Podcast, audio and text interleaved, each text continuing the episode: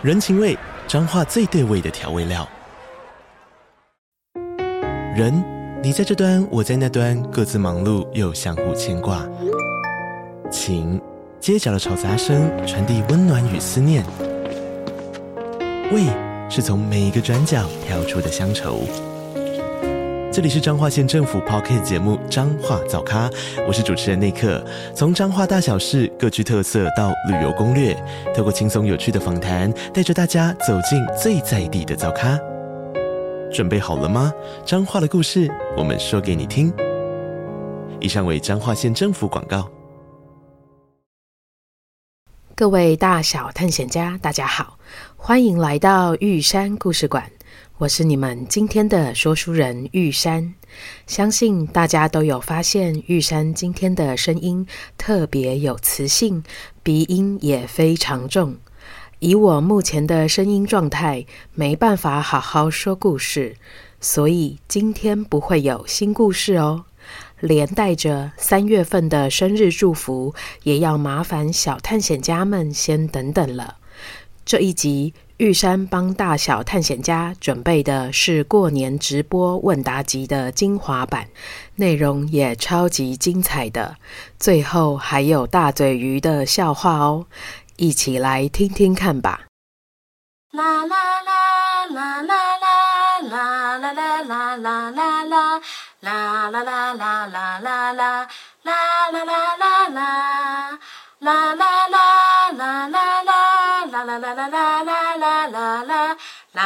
啦啦啦啦啦啦啦啦啦啦啦！谢谢大家，很高兴在就是春节期间跟大家一起进行这个线上直播的互动。好，呃，我的手机又倒了。OK，好，大家看到我家的天花板了。好，然后呢，那个什么，其实我今天的安排是这样，我跟大家说一下哈，我预计做这几件事情。我会回答小探险家们预先问的问题，大家非常热烈的提问啊！有些问题真是问到，就是我都不知道怎么回答了。这刚我们故事，真的不能随便乱写。好，然后既然是问答集嘛，我会花一点时间感谢这段时间以来的赞助者，就是玉山故事馆的那个梁柱啊、天花板啊，哦，你们刚看出来天花板都是你们捐的，这样哈。首先呢是台中的超人君瑶，超人君瑶问说：玉山的故事灵感是哪里来的？嗯非常好，然后呢，北斗的 Q 宝跟皮丘也问说，玉山是如何创作出这么好听的故事？然后再来呢，是小碰气说，怎么想出这么多好听的故事？好，基本上我觉得这三个问题是一样的哈，所以就是我一起回答。我好像有讲过，我就是一个爱听故事的小朋友。我从小就是爱听故事。我在通勤的路上，你们现在可能是放 podcast，对不对？我们那个年代就是玉山小时候，我们是听那个录音带，好。然后呢，就是不只是路上听，然后就是上学啊，就是或是爸爸妈妈接送我们去，就是啊，可能回阿妈家的路上哈，会听故事。那就是晚上睡觉前也会听。那我记得就是我们家除了听录音带之外，我爸也会说故事给我们听，嗯。所以我觉得我就是从小在一个有故事的环境长大。所以我习惯用故事的思考方式来想事情，或是观察我的生活。我其实会有非常多有趣的观察。我其实走路算是一个很慢的人。为什么我走路很慢？除了过马路会非常专心啦，哈，当然要看那个小绿人。可是，在不赶时间的状况下，其实我走路不快，因为我常常会把我的眼睛放在，比如说呃天空上的云啊，然后或是地上的落叶啊，或是公园里面就是小朋友跟就是小朋友在玩啊，然后或是长辈在遛狗啊，就是我会去看这些。些各式各样的生活中发生的事情，那我觉得这些事情其实都很有意思。譬如说，诶，今天这一片落叶哦，长得很像爱心，那它为什么会长得像爱心呢？呃，落叶嘛，所以对秋天怦然心动，所以它就掉了一颗爱心下来，类似像这样。这些观察其实都会让我在想象中更有色彩，或是更有滋味。那除了就是在生活中的这些观察之外，其实我很喜欢看书。对，但是我没有看很硬的书，我都是看有故事情节的东西，像是呃小说、图画书。小时候看图画书嘛，然后或是有段时间也喜欢漫画。对，然后还有像是看电影啊、看影集啊，就是这种有故事的东西都会特别吸引我。这些东西其实也都会变成是我创作的养分。比如说，我读到一段很感动的话，我以前好像有做就是书斋，就是有写一点点读书心得的习惯。那我把它写下来，那我其实写下来也没有一定要干嘛，但是有的时候写下来，它就会它就会内化。它就会变成你的一部分。内化这个词，小朋友可能不一定完全了解。我告诉你们一个很经典的内化。那天呢，有一个妈妈传了一段讯息，就是影片讯息给我，是小探险家呢在积木盒里面挑积木。然后呢，他挑积木的同时呢，他其实是在找他想要的积木的颜色或是形状。可他同时呢，他就在那里念，就是那个什么阿坚在马祖的那一段小绿人的台词啊，就是什么大岛、中岛，什么手牵手的鹿连岛哦，对，就是。这个东西就是他听很多次了，然后听到他几乎可以用背的就直接念出来，而且他在做其他事情，他可以念出来。好，这个就是我说的内化。当他原本是你听故事的内容，可是因为你听久了习惯了，它就变成你生活脱口而出的一部分。那我觉得就是我在呃生活中的阅读，或是我观看电影，然后或者哦像我喜欢爬山。对，然后我喜欢小动物，喜欢植物。我在呃参与这些活动，或者我放心神在这些事情上面的时候，我其实也不是为了创作才去做这件事情。可是当我要创作的时候，它就会莫名其妙变成我的灵感哈，然后就会噗噗噗就这样跑出来。所以我不知道我这样解释有没有回答到这三位小探险家的提问。这是我真心的故事灵感的来源。我也不知道我的故事小朋友这么喜欢，那我自己是喜欢的哈，我是喜欢的，我才会跟大家分享。所以很。谢谢大家的喜欢，觉得故事好听，这样子。好，这个是第一个提问。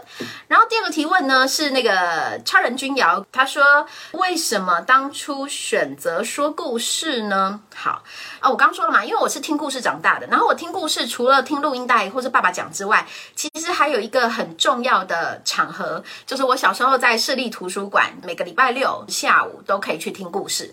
然后我非常着迷那样的时光，我觉得哇，故事老师他会非常有趣的故事，这样子。那有些故事是我从来没听过的，所以我非常喜欢。那我长大之后，我就觉得我有能力，我其实很习惯当志工，所以就是我就觉得，哎，我应该可以试试看做这件事情，所以我就去考北市图的故事志工林老师，所以我曾经在台北市立图书馆服务了一段时间。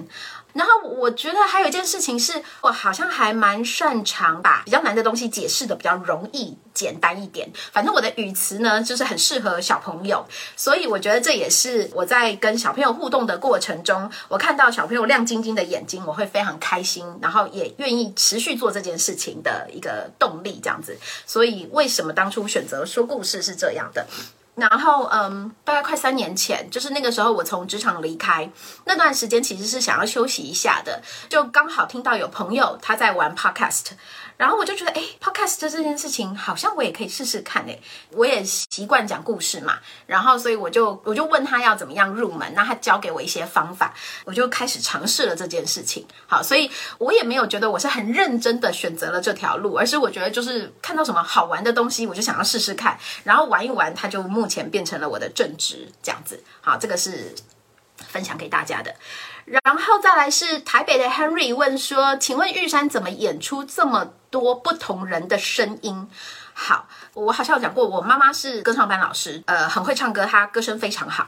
然后呢，我刚好遗传到她，所以我觉得我歌声也还行，然后也喜欢唱歌。所以我小时候呢，参加合唱团，从国小、国中、高中、大学，对，就是参加了好长一段时间。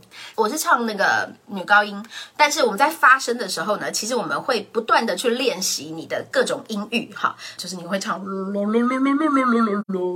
来来来来来来来来来，呐呐呐呐呐呐呐呐，像这样，就是你会去尝试不同的音域。我就发现我其实是很习惯跟自己这种不同的声音相处的。然后当很低很低的声音，那像这个声音呢，就很适合去发什么玄武哈，玄武的声音大概就是这样。然后那个比较高比较高的声音呢，可能就很适合小慧。小慧说：“爸，我们不要再听这个故事了，这个故事你已经讲了一百遍了。”好像是这样，就是所以其实这些声音呢，呃，我觉得是合唱团给我的训练来的。那除了声音的高低之外呢，其实还有一些口音，好，就是有的时候，比如说，嗯，那个讲话会像是黄卤蛋一样啊，我也不知道为什么讲话会这样，然后或是就是带了一点那个。台湾国语的那个腔调的，哎，今天哈，我们来这里哈，要吃的那个东西哈，叫做霸丸哈，霸丸我超爱的，类似像这样。那当然都是因为我现实的生活中有碰过这样子的人，然后我听一听，我就会觉得，哎，还蛮有趣的，然后就会试着练习看看这样。那所以我觉得这些就是口音啊、腔调啊，然后或是音阶的高低啊，都是在生活中就是揣摩练习。然后我我其实觉得比较简单讲，就是在生活中玩出来的。我觉得我是一个很有趣的人。我那天才跟我的朋友聊到这件事情，就是如果你给我一个功课，然后你跟我说它很难，我就会觉得啊、好害怕，我不想要碰，我觉得好可怕哦，这样。可是你跟我说这东西很好玩呢，这东西超棒的，玉山你要不要玩玩看？然后我就觉得啊，好啊好啊。可其实他们是同一件事情。好，就是比如说有人跟我说 Podcast 有一点难哦，嗯，你可能要就是试试看，不一定可以做到。那个剪辑故事或是做故事创作哦，也很花时间哦。如果有人这样跟我讲的话，我就会觉得。啊，那我想想看好了，我我不一定有能力还是什么。可如果那个人跟我说，哦，我跟你说，Podcast 超好玩的哦，剪辑故事你可以不断的听到那个什么自己的声音在那里重复，或者把自己不同的声音叠在一起，超有趣的，或是创作故事会让你觉得天马行空，超有动力，我就会觉得哇，这件事情也太好玩了吧，然后我就会被“玩”这个字打中。然后我就会开始愿意去试试看，好，这个就是我觉得我的心智年龄上呢，就是只要听到“玩”这个字，我就很容易愿意投入。好，这个是跟大家分享的一件事情，所以你你可以试试看，就是对你来说有用的关键字是什么？那如果这个关键字有用，有有时候你可以用这样的方式来鼓励自己，说：“哎，这件事情很好玩诶。”就是比如说，呃，这可以学很多，看看你的关键字是什么，这样好。再来这些提问呢，是比较针对破案姐妹花的，我觉得这些提问都超级无敌棒的哈。那我相信就是也会解答一部分人的疑惑，但是我要说，因为破案姐妹花它是一个侦探故事，所以呢，如果破梗透露结局的呢，我就没有办法在这里回答。好，我就会告诉你说，那你就继续听下去就知道了哈。这个是因为它是侦探故事的关系，所以我没有办法透露太多。好，那但是我们来讲讲我可以讲的哈。君瑶问说：“为什么选择说破案姐妹花的故事？”嗯，很棒。好，祖安问：“破案姐妹花的每幅作品的故事灵感来源是如何想象以及连结的？”哇！这两个提问都非常的棒，都是我可以回答的。好，我记得在去年，嗯，好像是暑假夏天的时候吧，在袖珍动物园接近尾声的时候，我好像就有说过，我想要写艺术的故事。那为什么我对艺术的故事情有独钟呢？因为就是玉山的专业是艺术史。哈，艺术史是什么东西呢？艺术就是那个画画啊，或是雕刻啊，然后或是嗯，你们比较熟悉，可能是美劳啊，然后或是设计，反正就是跟美有关的东西。然后史呢是历史，所以它是艺术的故事，跟美有关的故事。好，可以这样子想。玉山研究所的时候，专业是艺术史，然后艺术史做的是什么事情呢？就是我们会去看一幅作品，画面，他画什么？呃，用油画画还是用水彩画？然后他画的风格是什么？他画哪里？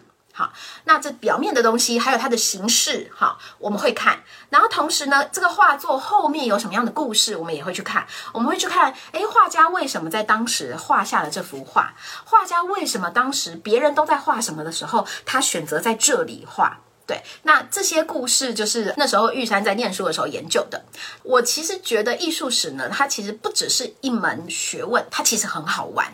它多好玩呢？就是好玩到现在你们在听的《破案姐妹花》，它可以是非常非常生活化的。好，那因为我念书的时候长时间会进出博物馆跟美术馆，所以呢，就是我就很想要把我看到这些作品的感动啊、喜悦啊分享给大家。所以我创作了破案姐妹花的故事，可是我也知道，我如果像是上课一样，一幅一幅作品啊，跟大家说，来看一下这个维纳斯的诞生。好，你们在画面中间看到了一个女生，她站在贝壳上，她的那个风格呢是文艺复兴式的风格。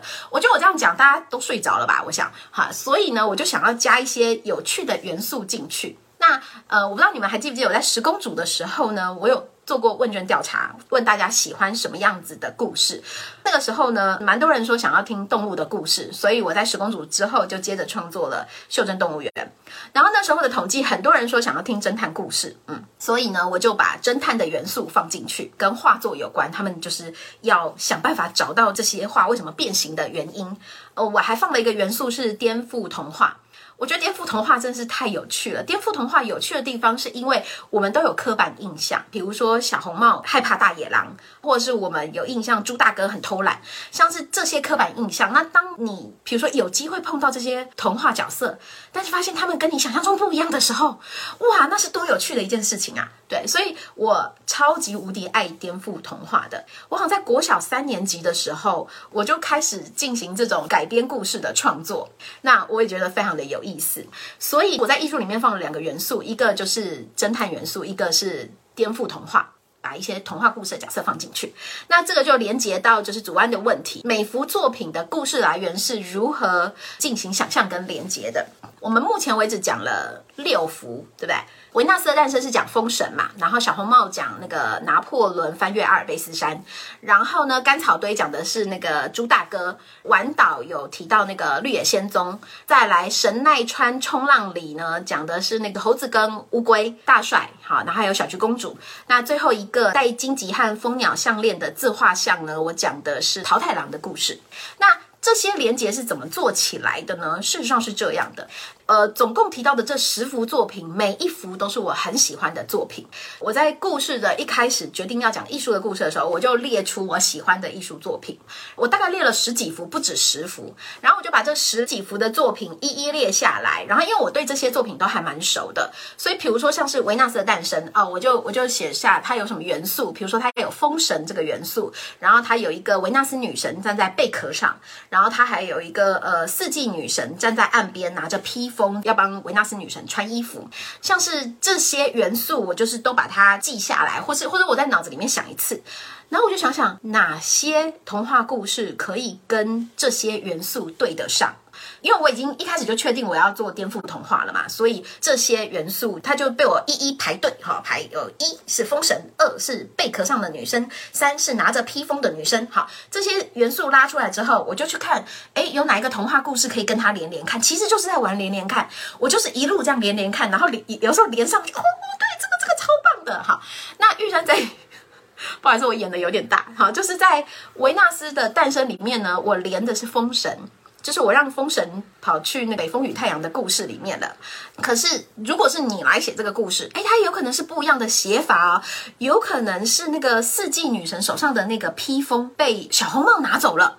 好，小红帽因为缺了一个披风，所以呢，他就把四季女神手上的那个粉红色的披风拿走了。那这样可能就会变成这四季女神手上空空的。那也有可能是贝壳，因为那个传说那个什么，它从海里面就是诞生的嘛，所以它坐在贝壳上。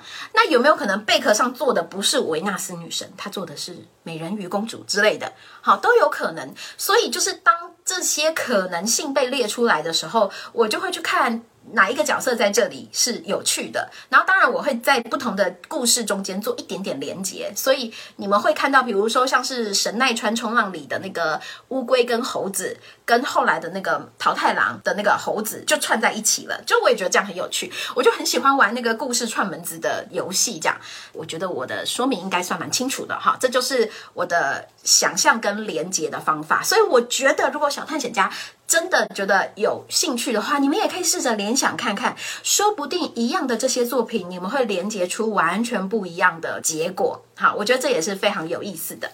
好，下一个是龙龙的提问，龙龙问说：小慧小宋的妈妈的声音是什么样子的？哈。在这里呢，玉山跟龙龙还有现在线上的所有大小探险家说一声，我今天不会学小慧小宋妈妈的声音，因为这个角色之后会出现。好，就是先跟你们就是预告一下，这个角色之后是有戏份的，所以呢，就是之后可以就是大家可以期待一下这个妈妈的声音是怎么样子。哈，那可以先透露一下，我觉得这个妈妈应该是学理工的，哈，因为她爸爸是学艺术的嘛，文森特学艺术，那妈妈是学理工的。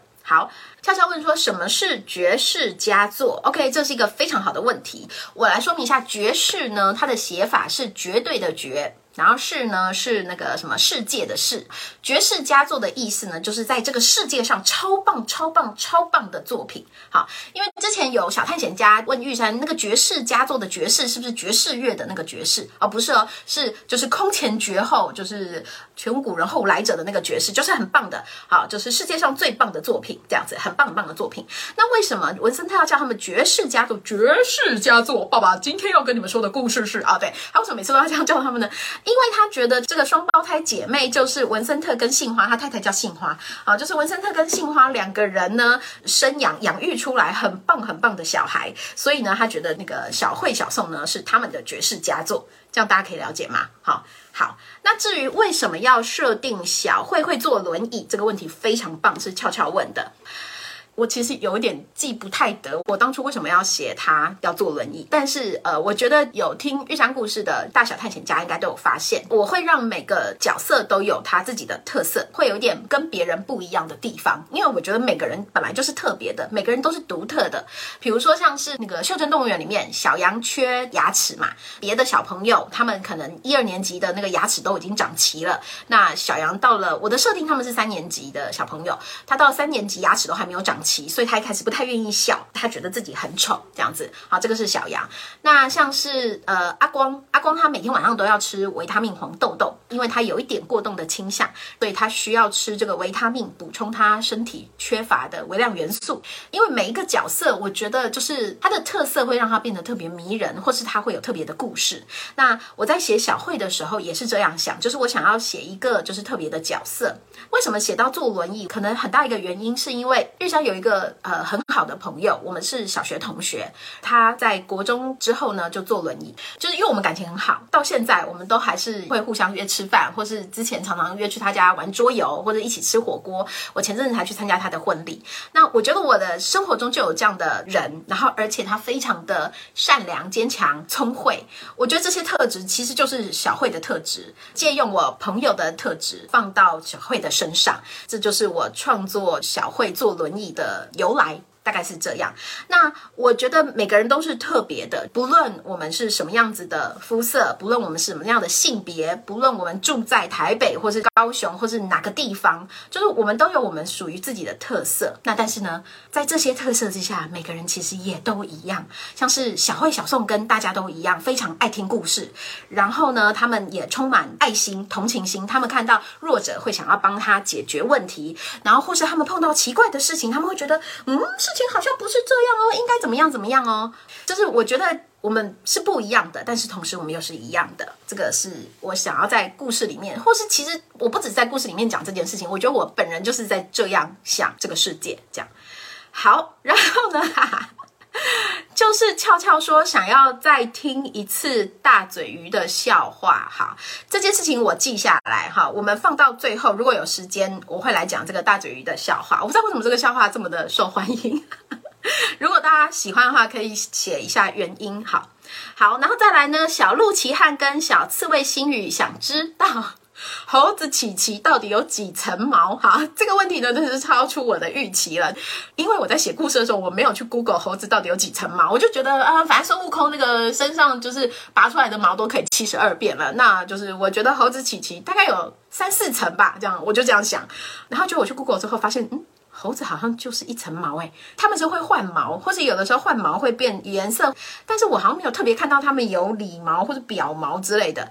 但是总之呢，因为这是故事嘛，那故事我就是爱怎么创作我就怎么创作，所以我现在要告诉就是奇汉跟星宇，猴子琪琪呢就是有三层毛，表面的毛呢是大家看到的那一层毛，中间的毛呢是用来保暖的，然后呢里面的那一层毛呢是用来藏东西的，所以呢那个。海龙王的蓝宝石呢，就放在最里面的那一层毛。好，再来，猫咪提问说：一桃太郎的打铁顺口溜是我想出来的吗？啊，然后觉得玉山真的好厉害哈，谢谢谢谢，是，他是我想出来的。其实是这样的，就是写要打铁，是因为温罗他是一个拥有铸铁术的人，这是历史上的事实，百济人是会铸铁的。然后呢，打铁在我的日常生活中不太常出现，因为我的工作跟打铁没有关系。然后我的家人里面也没有人会打铁，可是我就有印象，打铁好像是有火要烤啊，然后或是要鼓风要吹啊，然后或是要要放水里面擦。那这个印象是从哪里来的呢？这个印象是从我看金庸武侠小说来的。我就说我很喜欢看故事嘛，我真的很迷金庸，我就有印象他们在铸剑。以前那个武侠小说会有那个很厉害的剑，然后那个铸剑的师傅呢，他在铸剑的过程中就有这些事情，所以就是我其实脑子里面就有这样一点点印象。那当我要写打铁的时候呢，我就去看了一下，呃，就是打铁师傅的这个过程这样子，我就想要把它用简单的方式让小探险家可以理解打铁是。怎么样的一个过程？当然，我可以一直碎碎念啊，讲说哦，那个高温要加热到多少度啊，要烤几个小时啊，然后可能放到水里面冷却，还要什么技术啊，然后那个铁才不会坏掉，类似像这样。但是呢，就是不够有趣，因为我很喜欢编顺口溜，所以我就把它编成顺口溜。我就希望它是一个有趣可爱的顺口溜，然后加上在工作的时候，其实会有一点辛苦，我想要让它就是再俏皮一点点这样子，所以我就把它加入了对于你正在喜欢的对象的感情。这样子，所以就是炭火烤一下，好，我想念你；然后鼓风吹一下，哦，给你秀秀，我疼惜你；然后铁锤敲一下，哦，就是我对你的爱非常的真挚，就是我喜欢你；然后冷水泼一下，擦。通常呢，泼冷水的这个过程就代表这个铸铁已经大功告成了，所有的东西呢都会被融合在一起，然后所以就是从此以后不分家。好，这就是我创作打铁词的过程。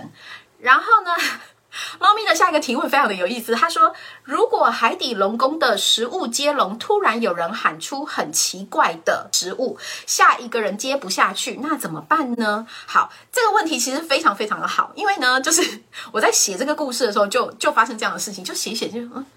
怎么接不下去了？怎么办？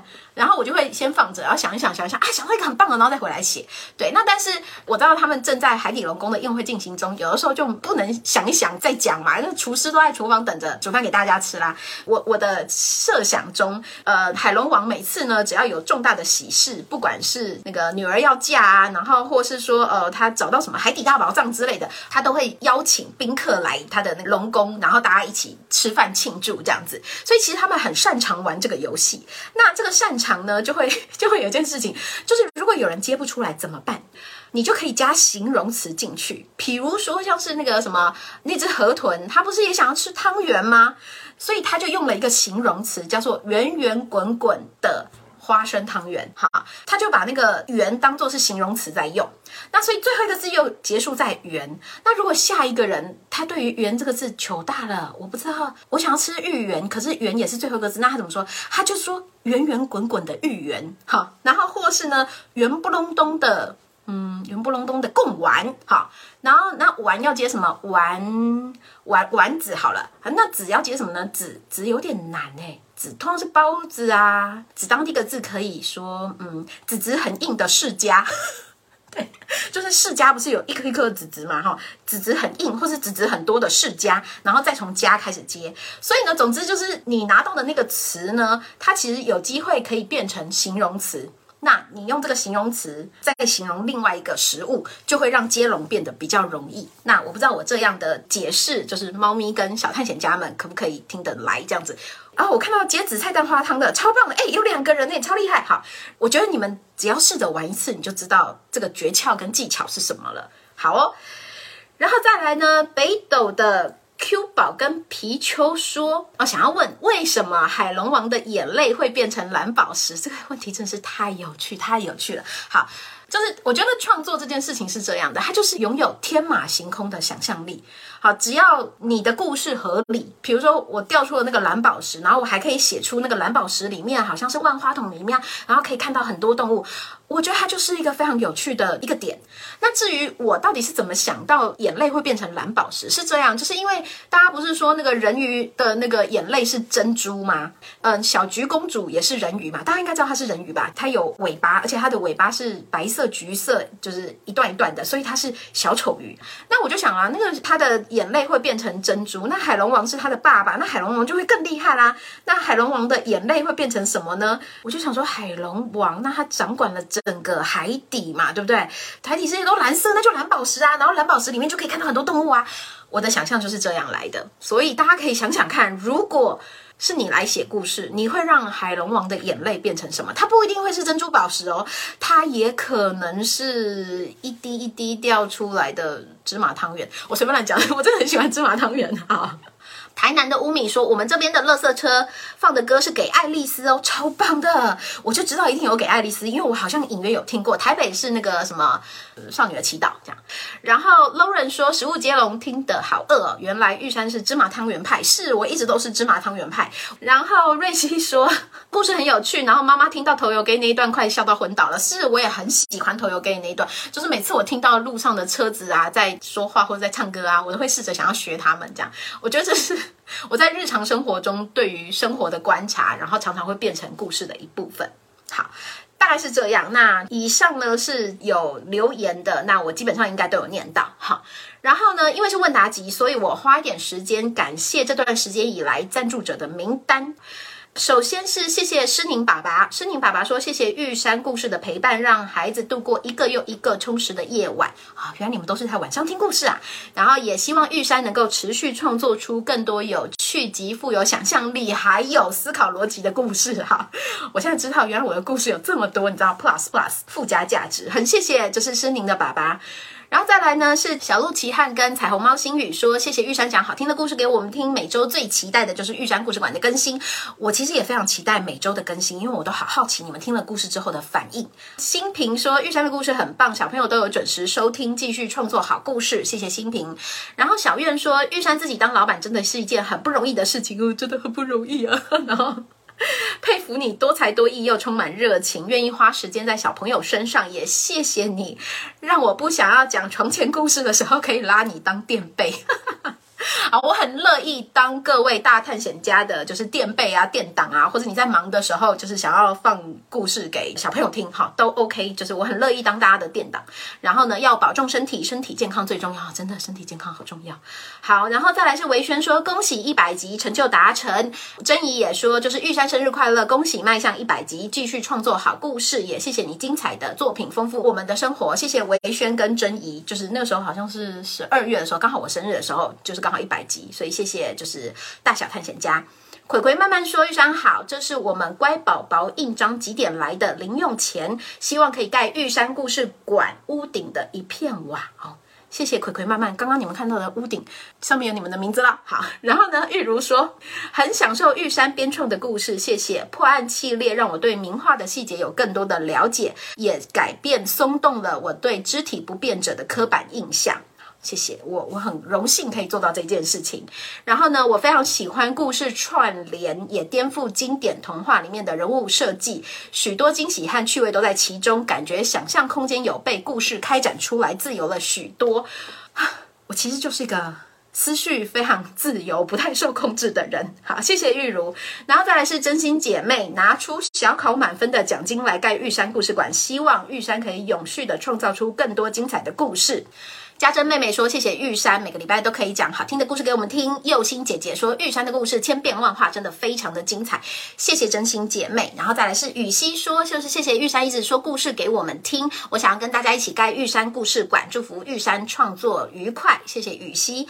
再来是 Niki 燕燕和佑佑说：“谢谢玉山精彩的故事。”哇，这个妈妈真的很会写，几乎是文案等级了。这个写说就是在日常生活中协助我们用想象力开外挂。练习思绪遨游，这些想象力的核心肌群，是孩子或大人最重要的未来工具之一啊！有愿就有力，能想象才会成真。我、真的觉得这这句话写的超棒的。然后呢，谢谢玉山，然后写说：“咿哈，啊小绿人上身。”他真的这样写啊，所以我照着念这样好。然后再来是维谦跟燕西说：“谢谢玉山写出这么多原创故事，我们每个礼拜都非常期待故事上架。如果玉山的故事能够出版成书，我们第一个支持购买。如果我有出书的话，我一定第一个告诉你们。好，然后祝玉山就是兔年行大运，平平安安，大吉大利。”最后一位是珍怡，珍怡说：“玉山新年快乐，一直以来谢谢照顾了。然后新的一年呢，继续做就是有趣的故事，说好听的故事，过想过的生活。One two three，one two 顺利。谢谢大家。其实呢，我才是那个一直被大家照顾的人。我觉得玉山故事馆呢，啊。”免不了感性了起来。就是玉山故事馆能够能够支撑到现在，我觉得大家不论是在实际行动上的支持，然后或是各式各样天花乱坠的告白啊、喜欢啊，然后还有放烟火什么之类的。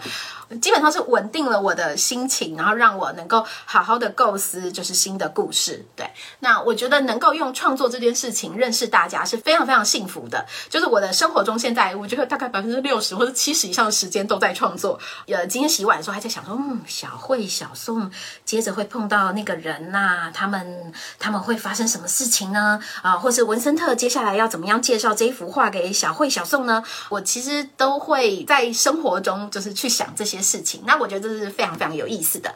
那好，我刚刚看到许愿的，我现在先来讲讲大嘴鱼。大嘴鱼就是这样啊，就是从前从前在大海里面有一只鱼，它叫做大嘴鱼。有一天呢，大嘴鱼游啊游啊游啊，还碰到一只小虾米，就问小虾米说：“哇，你是什么哇？”